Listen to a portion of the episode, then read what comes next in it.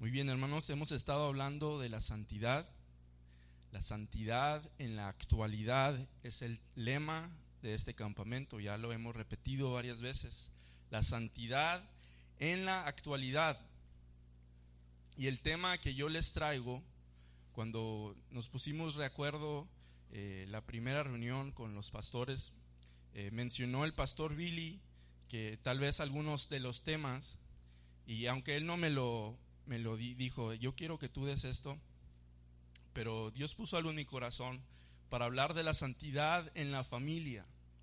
La santidad en la familia. Hemos estado hablando de la santidad personal, la cual es muy importante y es algo, una parte integral de nuestras vidas. Debemos ser santo porque Él es santo, dice su palabra. Y ahora vamos a, a tomar este tema y lo vamos a aplicar a lo que es la familia. ¿Qué es lo que Dios espera? ¿Y cómo es que Dios quiere que sea la familia? La familia ante Dios. El tema de hoy es la familia, perdón, la santidad, la santidad familiar en la actualidad. No muy difícil de recordar el tema de hoy. La santidad familiar en la actualidad. ¿Qué les parece si oramos, hermanos? Que este tiempo sea de edificación a nuestras almas, de edificación a nuestras familias y que Dios se glorifique por medio de su palabra. Oramos. Señor, tú eres quien instituyó la familia. Desde el principio, tú estableciste de que la familia debía ser formada por un hombre y una mujer, una mujer, solo un hombre y solo una mujer. Y el fruto de ello, Señor, y queremos volver a estudiar, a aprender y a ser animados por tu palabra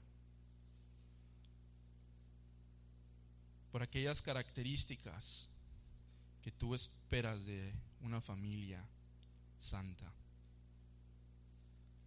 Señor, ayúdanos a escuchar tu palabra, Señor, y ser edificados y moldeados por ella. Que tu nombre, que tu nombre y solo tu nombre sea glorificado. En el nombre de Cristo Jesús. Amén. Muy bien, hermanos. Como les dije, el tema de esta noche es la santidad familiar en la actualidad. Y vamos a estar tomando como base el texto de Efesios, capítulo número 5, los finales, el final de este capítulo y el principio del siguiente, que es Efesios capítulo número 6. Ahora bien, el pastor Billy ha estado predicando de este, de este hermosa, hermosa epístola. Y a lo mejor ya tienen una noción, espero, si no espero también, yo me imagino el hermano Billy, que tengan una noción de lo que este, este, esta carta se trate. Ahora vamos a, irnos un poquito a aquel contexto, al tiempo de Éfeso, al tiempo cuando Pablo escribió esta carta. Si vamos a Éfeso, Éfeso en aquel entonces era la ciudad más, más grande, más este, espectacular de toda Grecia, de todo imperio romano. Sí, ahí había, era una, de, hecho la consideraban una metrópolis. Éfeso era una metrópolis, ahí había mucha, mucha lo que le llamamos hoy en día cultura, mucha, mucha educación, mucha, mucha filosofía, mucha arquitectura. Había demasiadas cosas allá en Éfeso. También lo que abundaba era el paganismo. Las personas de aquel entonces adoraban a cualquier cosa creada menos al Creador. Todo, todo, todo lo adoraban. De todo hacían una estatua, de todo hacían un monumento. Y cualquier ideología dada por filósofos era adoptada y entonces venerada, adorada aplicada a sus vidas. tenían eh, eh, edificios arquitectónicos muy emblemáticos como el, como el, templo de, Diana, ¿sí? muy que todavía están ciertas columnas de ahí y fue, fue uno de los, de los siete maravillas del mundo antiguo.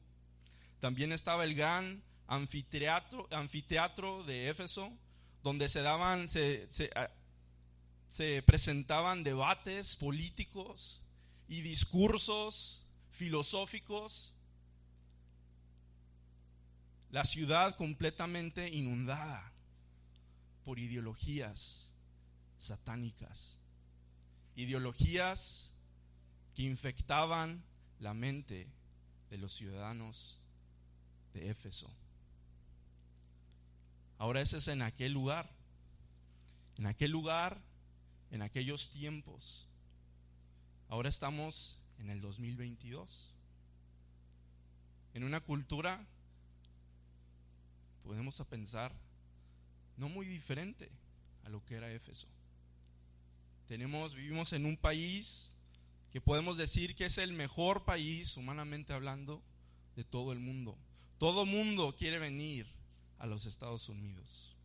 De aquí brotan ideologías que van y se esparcen por todo el mundo.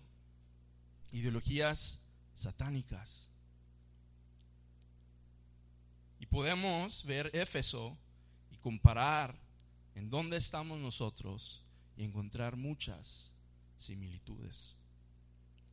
Ahora, Pablo escribió esta carta y es muy interesante cómo él va caminando a través de la carta. Como Pablo lo suele hacer, empieza con doctrina, empieza hablando, enseñando y luego da la aplicación en los últimos capítulos. Bueno, el capítulo, los dos capítulos que vamos a ver hoy, está hablando de aplicación. Y en medio de esta cultura tan pagana, les instruye como apóstol de Jesucristo, dice, les instruye a cómo deben vivir. Y en medio de tanta oscuridad dentro de la cultura, Pablo en Efesios capítulo número 5 les dice que deben de andar como hijos de luz, andar como hijos de luz. Y en ese mismo capítulo uno puede ir leyendo y cómo se unen estas dos ideas, ¿no? De santidad, podríamos decir, personal, de cómo cada individuo debe relacionarse uno con otro y luego transiciona a lo que es la familia, la santidad familiar.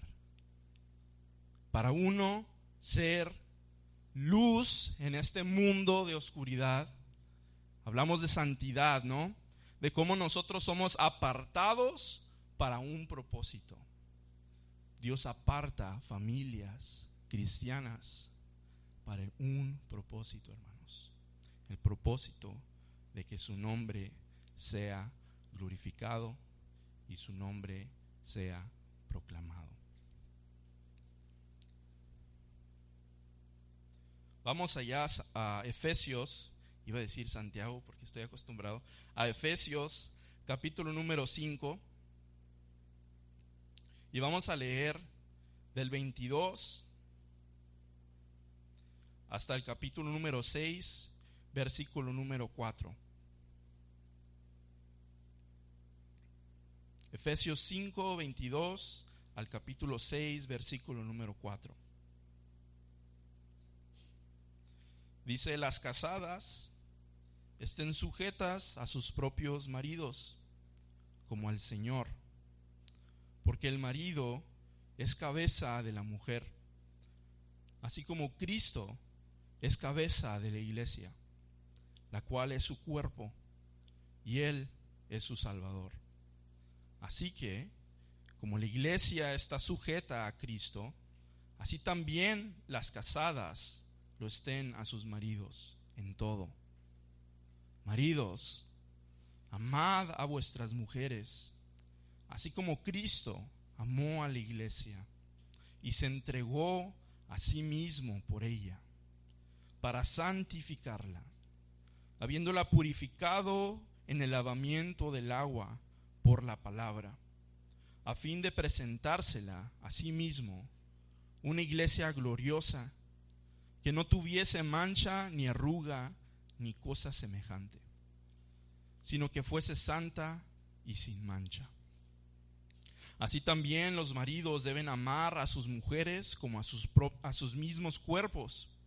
El que ama a su mujer, a sí mismo se ama, porque nadie aborreció jamás a su propia carne, sino que la sustenta y la cuida, como también Cristo a la iglesia. Porque somos miembros de su cuerpo, de su carne y de sus huesos.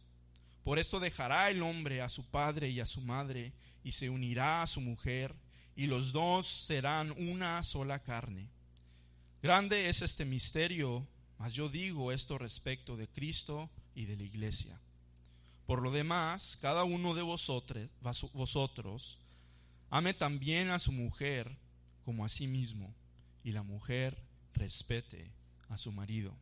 Continuamos. Hijos, obedeced en el Señor a vuestros padres, porque esto es justo. Honra a tu padre y a tu madre, que es el primer mandamiento con promesa, para que te vaya bien y seas de larga vida sobre la tierra. Y vosotros, padres, no, no provoquéis a ira a vuestros hijos, sino criadlos en disciplina y amonestación del Señor. Muy bien. Pablo da órdenes, ¿no? Órdenes. ¿Por qué? Porque Pablo quiere que la familia, las familias cristianas sean luz en medio de la oscuridad. Dios estaba otra vez apartando estas familias con el propósito de que glorificaran y proclamaran su nombre. El primer mandato que Pablo da a la familia es a las mujeres, a las esposas. Y si vemos hoy en día tantas ideologías que hay sobre las mujeres, y a veces están, están más infiltrados a nuestras mentes de lo que pensamos. ¿sí? Las esposas, dice allá en Efesios capítulo 5, 22, las casadas estén sujetas a sus propios maridos. Una feminista, si hubiera escuchado ahorita, yo creo se hubiera muerto y le hubiera dado un infarto. Pero las casadas, dice la palabra de Dios, estén sujetos, sujetas, perdón, a sus propios maridos como al Señor. Una orden muy clara, ¿no? Y que muchas personas y muchas mujeres quieren interpretar de, de alguna otra forma, pero más claro no puede ser. Las mujeres, el mandato es, estar sujetas. Allá en Colosenses capítulo número 3, versículo número 18, Pablo también da esta orden a la iglesia allá en a los colosenses. Dice, casadas, estad sujetas a vuestros maridos, como conviene el Señor. Yo le doy gracias a Dios, hermanos. Yo quiero aprovechar este tiempo, aunque de esto no se trata. Pero yo le doy gracias a Dios por la vida de mi esposa. Porque ella ha hecho que mi rol como esposo sea tan fácil. Yo no tengo que batallar mucho para poder guiarla, para poder amarla. Hermanos, y si le soy sincero, es porque ella se sujeta a mi liderazgo. Ahora, gracias a Dios por la vida de mi esposa, te amo. Primera de Pedro, capítulo número 3, versículo número 1, también Pedro, el apóstol Pedro, dice esto. Asimismo, vosotras, mujeres, otra vez lo mismo, estad sujetas a vuestros maridos, para que también los que no creen a la palabra, dice, sean ganados sin palabra por la conducta de sus esposas considerando vuestra conducta casta y respetuosa. Otra vez, el mandato muy, muy claro. Esposas, mujeres, ¿cómo se están sometiendo al liderazgo de sus, de sus esposos, de sus maridos? Vimos hace rato, ¿no? De momento a momento. Dios busca santidad de momento a momento. De momento a momento, como usted se somete al liderazgo de su esposo. Ahora, aquí hay algún asterisco donde dice que su esposo debe tener ciertas características para que usted se someta ante su liderazgo. No lo hay, no lo hay. Más adelante Dios le da el mandato al hombre de cómo él debe de llevar su liderazgo, pero el mandato a las mujeres es muy amplio, pero a la vez muy conciso. Debes hacerlo y no da ninguna descripción más. Las mujeres, nuevamente, estén sujetas a su marido. dice, porque el marido es cabeza de la mujer el marido es cabeza de la mujer, así como Cristo es cabeza de la iglesia. Es triste ver, hermanos, como alrededor de nuestro contexto vemos iglesias que ellos quieren sobrepasar la autoridad de Cristo en medio de la iglesia. Y entran entonces en tantas cosas, en tantas cosas que Cristo nunca mandó para su iglesia. De la misma forma, nosotros a veces hacemos lo mismo y sobrepasamos la cabeza de nuestro hogar, que es el varón. Así como Cristo dice es la cabeza de la iglesia, la cual es su cuerpo y Él es su Salvador. Así que, como la iglesia está sujeta a Cristo, así también las casadas lo estén a sus maridos en todo en todo. Esa fue la aplicación y el mandato a las esposas. Ahora pasamos a lo que Pablo quiere para los esposos. Esposos, maridos, amad a vuestras mujeres, así como Cristo amó a la iglesia y se entregó a sí mismo por ella, para santificarla habiéndola purificado en el lavamiento del agua por la palabra. Hermanos,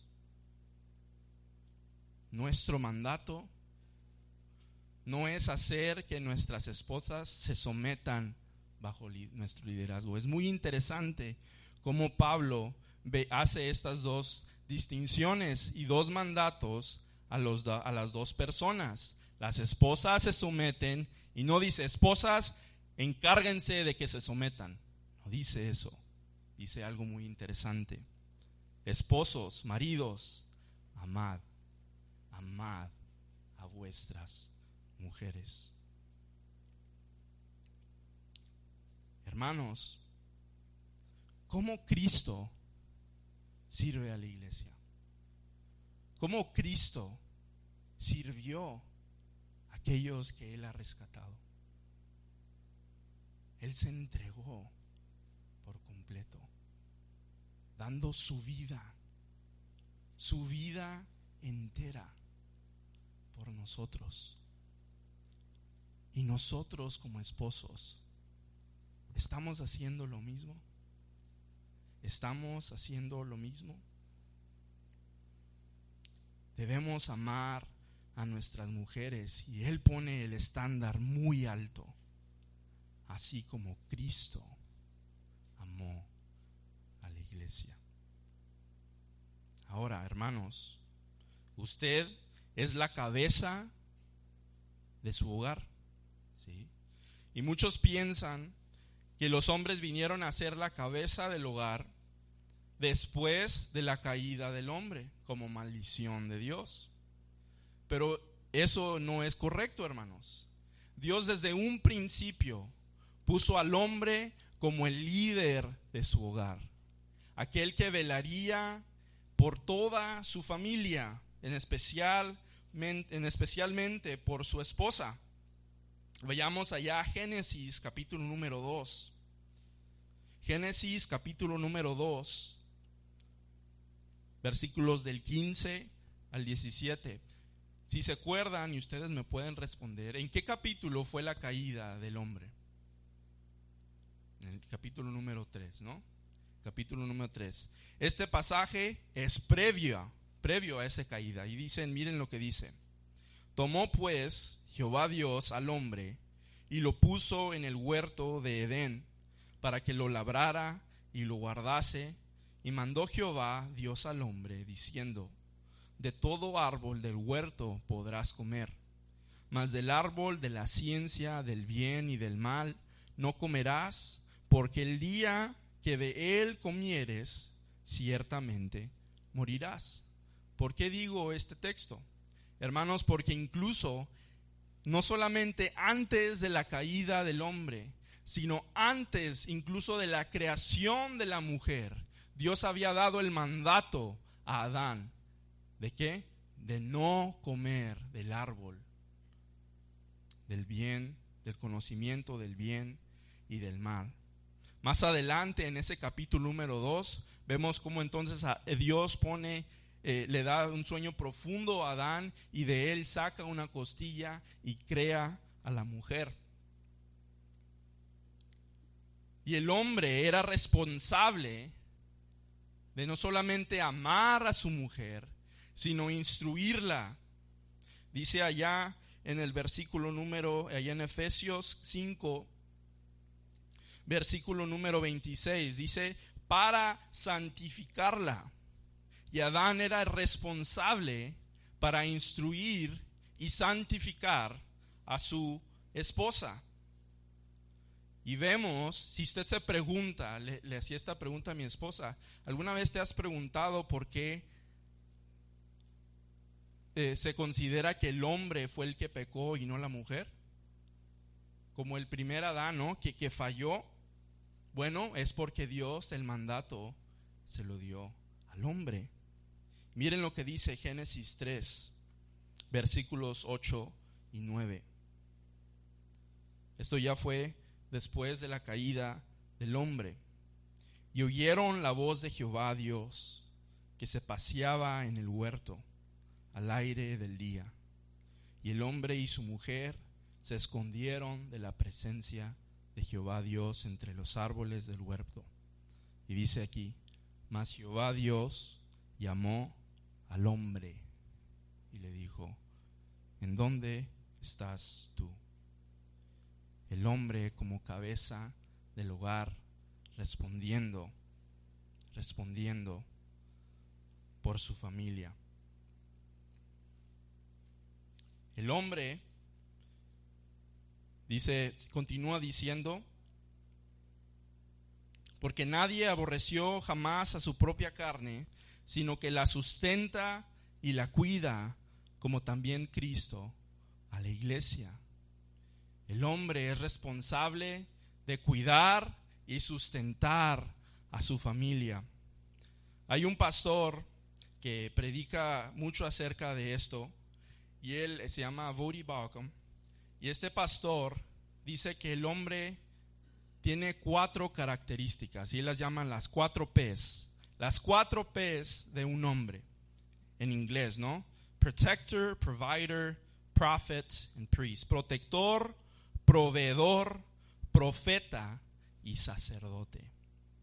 El hombre es responsable de, de, proteger a su familia ante cualquier cosa, de proveer a su familia, darle sustento y alimento, ser el profeta e instruir a su familia por medio de la palabra de Dios y por último ser el sacerdote, ser aquella, aquella persona que intercede, intercede a Dios por su familia. Hermanos, hombres, ¿cómo están amando a sus esposas? ¿Cómo están amando, proveyendo, sustentando, instruyendo, si me atrevo a decir, porque dice ese texto, santificando a sus esposas. están cumpliendo con su rol. Toman ustedes la palabra de Dios, sientan a sus esposas y les dicen, vamos a ver lo que la palabra dice. Vamos a ver lo que dice aquí acerca de nosotros. Ustedes lo hacen.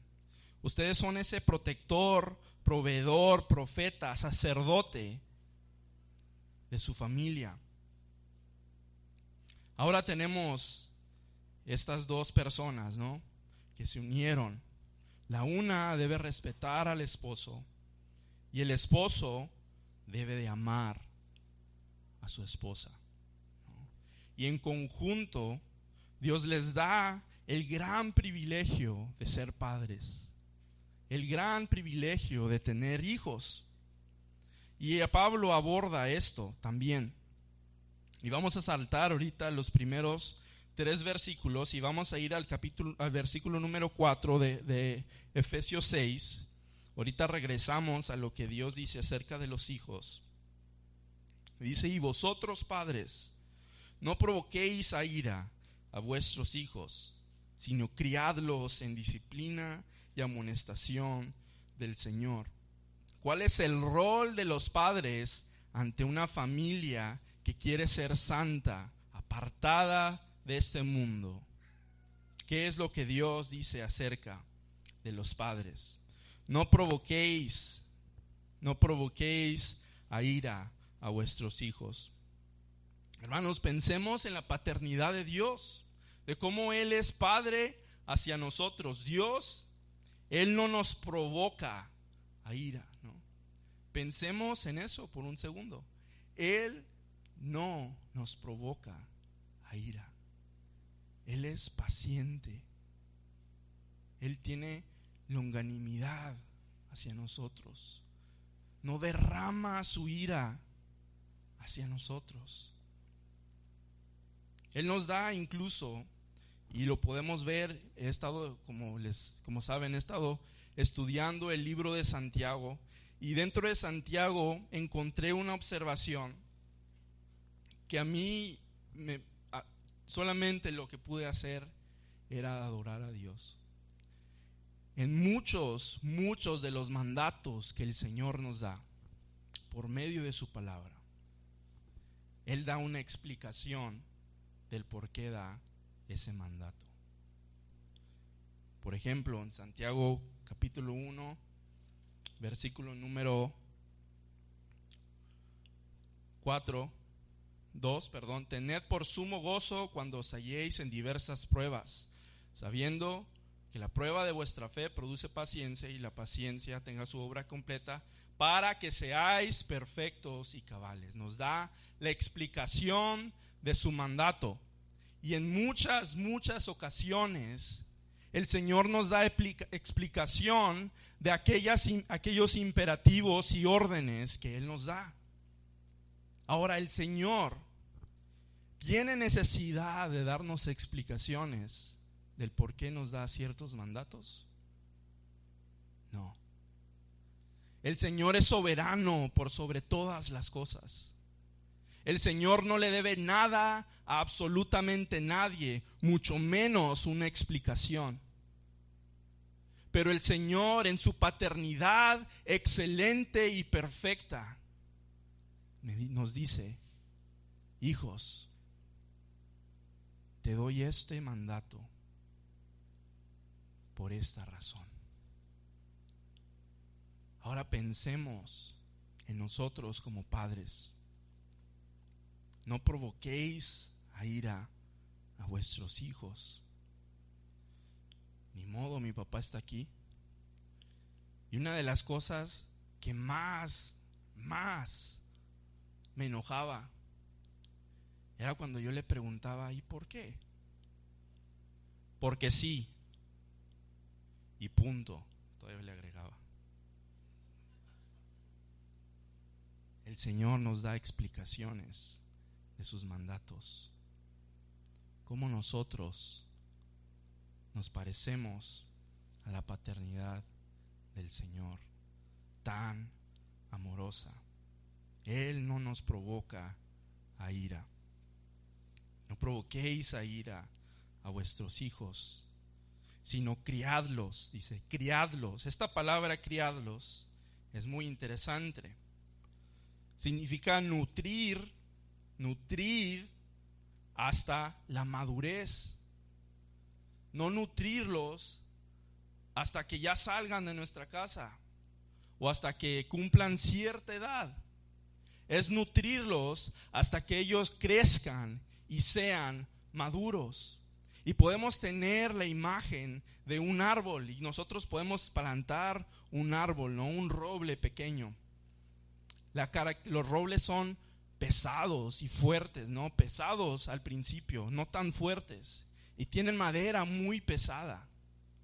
Y cuando, mientras ellos van creciendo, empiezan ellos a ladearse.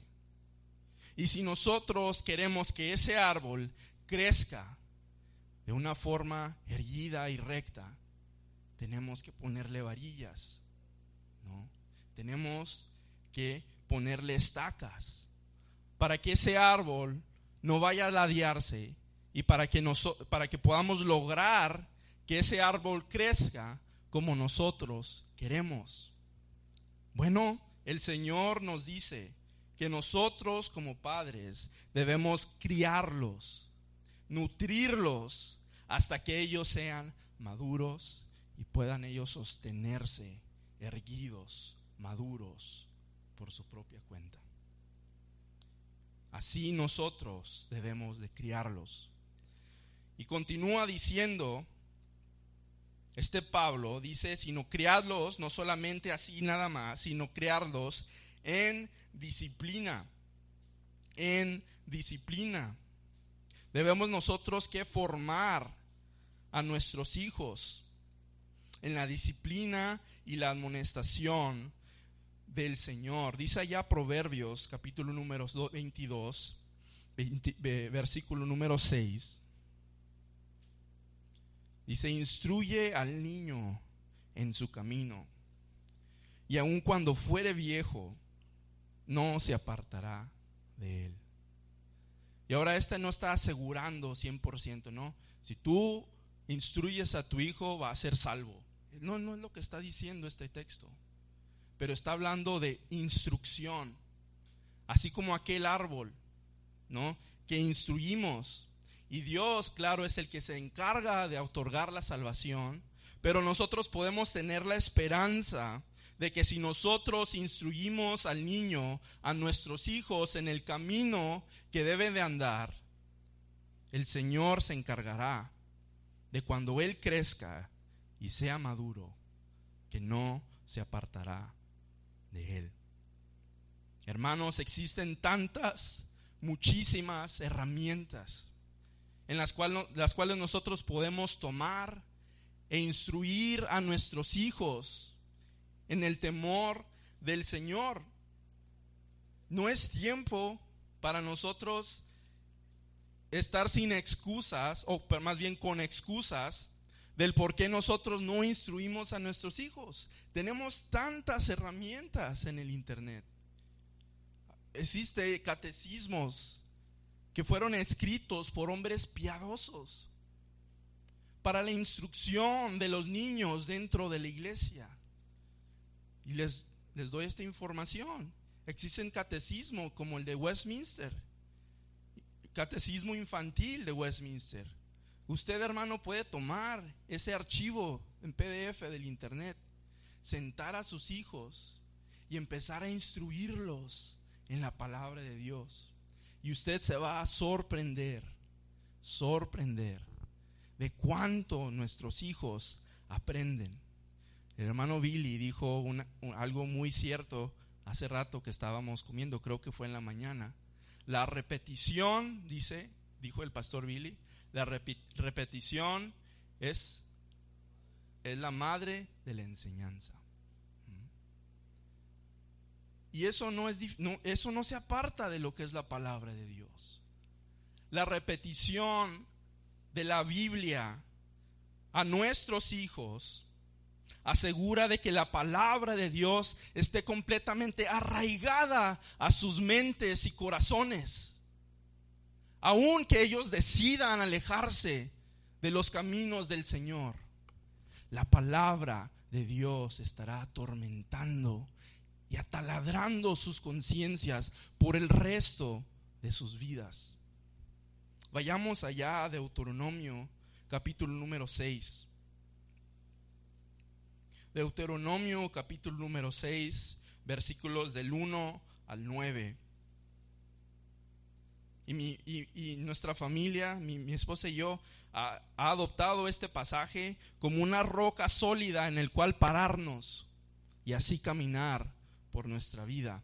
Dice así, estos pues son los mandamientos, estatutos y decretos que Jehová nuestro Dios mandó que os enseñase, enseñase, dice Moisés, para que los pongáis por obras en la tierra a la cual pasáis vosotros para tomarla, para que temas a Jehová tu Dios, guardando todos sus estatutos y sus, y sus mandamientos que yo te mando, tú, tu hijo y el hijo de tu hijo, todos los días de tu vida, para que tus días sean prolongados. Oye, pues, oh Israel, y cuida de ponerlos por obra, para que te vaya bien en la tierra que fluye leche y miel, y os multipliquéis, como te ha dicho Jehová, el Dios de tus padres. Oye Israel, Jehová nuestro Dios, Jehová uno es. Llamarás a Jehová tu Dios de todo tu corazón y de toda tu alma y con todas tus fuerzas y estas palabras que yo te mando hoy estarán sobre tu corazón y las repetirás a tus hijos y hablarás de ellas estando en tu casa y andando por el camino y al acostarte y cuando te levantes y las atarás como una señal en tu mano y estarán como frontales entre tus ojos y las escribirás en los postes de tu casa y en tus puertas. Una rendición completa ante la palabra de Dios. Escuchamos hace rato, santifícalos en tu verdad. Tu palabra es verdad. Hermanos, ¿cómo debemos de instruir y criar a nuestros hijos? En la instrucción y en la repetición de la palabra del Señor. Hermanos, también, allá en Deuteronomio, en ese mismo capítulo, versículo 6 del 20, perdón, capítulo 6, 20 al 25 dice esto. Mañana, cuando te preguntare tu hijo, diciendo, ¿qué significan los testimonios y, estatutos y decretos que Jehová nuestro Dios os mandó? Entonces dirás a tu hijo, nosotros éramos siervos de Faraón en Egipto, y Jehová nos sacó de Egipto con mano poderosa. Jehová hizo señales y milagros grandes y terribles en Egipto, sobre Faraón y sobre toda su casa, delante de nuestros ojos, y nos sacó de allá para traernos y darnos la tierra que juró a nuestros padres. Y nos mandó Jehová que cumplamos todos estos estatutos y que temamos a Jehová hasta hoy. Y tendremos justicia cuando cuidemos de poner por obra todos estos mandamientos delante de Jehová, nuestro Dios, como Él nos ha mandado. Como es otra forma de criar a nuestros hijos? Recordándoles lo que el Señor ha hecho por nosotros. Hermanos, recuerden, recuerde cómo era usted antes de venir a Cristo. Recuerda que usted estaba muerto en sus delitos y pecados. Y que sus hijos cuando llegan a esa edad de prudencia, a lo mejor ya pasaron esa edad y entraron. Estarán o están ellos mismos muertos en sus delitos y pecados. ¿Qué vamos a hacer? Predicar a Cristo. Hermanos, prediquen a Cristo de sus hijos, a sus hijos. Prediquen a Cristo. Él es el único que puede salvar sus almas de aquel infierno que les espera si es que ellos no se arrepienten y vienen a los pies del Señor. Tomen su palabra y con amor instruyalos. Predíqueles el evangelio del Señor. El Señor en su misericordia sabrá qué hacer con ellos. Pero no descuide, no descuide la instrucción de su palabra y el compartir a Cristo y su evangelio con sus hijos. Él es bueno, hermanos. Ahora, regresamos al versículo número uno. Hijos, hijos. Aquí hay varios, ¿no? De todas edades, desde los tres años hasta los grandes, 27, 28, 27 tengo, ¿no? Dice, hijos, obedeced en el Señor a vuestros padres, porque esto es justo. Honra a tu padre y a tu madre, que es el primer mandamiento con promesa, para que te vaya bien y seas de larga vida sobre la tierra. Hermanos, el Señor da una promesa a aquellos hijos que son obedientes y que honran a sus padres. Tenemos aquí a personas, a, jovencitos, jovencitas, que están en la adolescencia. Y nuestra primera reacción, bueno, yo no soy adolescente, pero la primera reacción de los adolescentes, todo el mundo lo conocemos, es rebelarnos y deshonrar a nuestros padres. El Señor nos manda a que los honremos. Es fácil de comprender. Honrar a vuestros padres. Es el primer, todavía el Señor se apiada porque Él no nos debe absolutamente nada.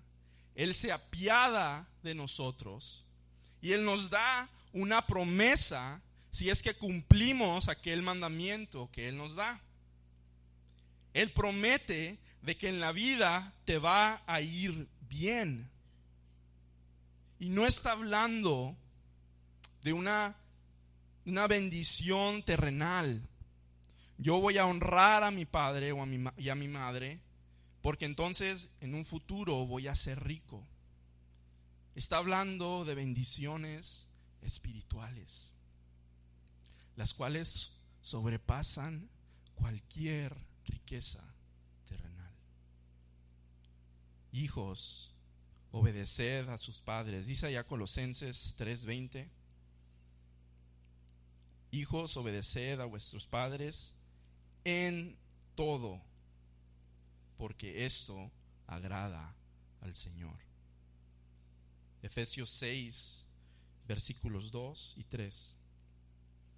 Honra a tu padre y a tu madre, que es el primer mandamiento con promesa, para que te vaya bien y seas de larga vida sobre la tierra. Hermanos, esa es la enseñanza. Fácil de comprender, más difícil tal vez de asimilar por todas las ideologías que surgen hoy día. Ahora, ¿está Pablo siendo no considerado con nosotros? Él no era omnisciente y él no sabía de que nosotros viviríamos en tiempos como estos, ¿no? Pero recordemos cómo era Éfeso. muy similar a como ahora vivimos. Y Él da ese mandato, esos mandatos. Ahora, usted en su familia está buscando la santidad familiar. Está buscando esa separación de lo que el mundo dice que es la familia. Y hace entonces y cumple lo que el Señor le manda que haga. Usted lo hace. Usted busca, usted sigue y persigue aquellos mandatos del Señor. O tal vez se, se continúa por las corrientes que este mundo impone en la vida, en la vida de los que estamos aquí presentes. Pastor Tim, como ya mencionamos, que él robó absolutamente todos de nuestros textos. Y de hecho no lo puse, pero ahí en Romanos 12, versículo número 2, dice, no os conforméis a este siglo, sino transformaos por medio de la renovación de vuestro entendimiento, para que comprobéis cuál sea la buena voluntad de Dios, agradable y perfecta. La voluntad de Dios siempre es buena y es perfecta. Dentro de la psicología, dentro muchas de las de los sistemas educativos en este día se basan en psicologías eh, posmodernas o psicologías eh, modernas. Y un psicólogo muy prominente se llamaba Jean Piaget, ¿sí? un psicólogo, ¿no? Y uno puede estudiar sus filosofías y sus obras y puede encontrar que tal vez muchas de sus obras no son muy malas. Y él tenía una observación dentro de tantos estudios que él hizo, él llegó a una conclusión. Y en esta conclusión, él decía que no hay persona que influya más la vida de los niños que sus compañeros de la misma edad. Es lo que Jean Piaget dijo. Y tal vez lo triste, lo triste de esto, hermanos, es que tal vez Jean Piaget tenga razón. Que la vida de nuestros hijos pequeños es más influenciada por la vida de sus compañeritos que de sus propios padres. Y el problema tal vez que yo encontraría dentro de esta teoría de Piaget es de que solamente lo probó dentro de un contexto.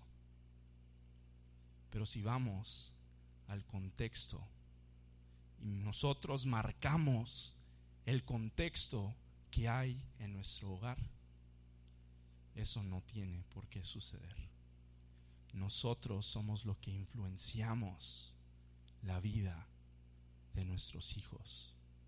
Ustedes madres, ustedes padres, ustedes esposos con sus esposas, incluso ustedes esposas con sus maridos. Nosotros como creyentes, cimentados firmemente en la palabra de Dios, los que no pertenecen al reino de Dios, pues entonces sí, esa teoría es verdadera. Quien influye la vida de los hijos no son los padres. Hermanos, cancelemos eso, contrarrestemos lo que el mundo quiere decirnos. No nos conformemos a este siglo, sino seamos transformados por medio de la renovación de nuestro entendimiento y solamente la palabra de Dios puede lograr eso. Hermanos, debemos ser santos, apartados de las ideologías de este mundo y vivir de una manera familiar que glorifique el nombre de Dios, que andemos como hijos de luz, como Pablo nos lo mencionó. Amén. Oramos, hermanos. Padre, gracias, gracias por tu palabra, porque tu palabra habla a cada área de nuestras vidas. Mencionábamos en la mañana cómo acabar de hablar de la santidad a nuestras vidas. Señor, cada área, cada área de nuestras vidas, tú demandas santidad. Ayúdanos, Señor, a ser personas que buscan de ti. Como familia, que busquemos de tu palabra, que busquemos el honrarte por cómo vivimos como familia. Que haya una distinción marcada entre las familias que pertenecen al mundo de las tinieblas y nosotros que pertenecemos a tu reino. Ayúdanos, Señor. Pedimos de tu gracia. Pedimos de tu misericordia, Señor. Ayúdanos, te lo pedimos, en tanta tanta distracción, tantas ideologías demoníacas, Señor, que quieren atacar la santidad de la familia. Ayúdanos a resistir y a cumplir con lo que tú nos mandas, Señor. En el nombre de Jesús.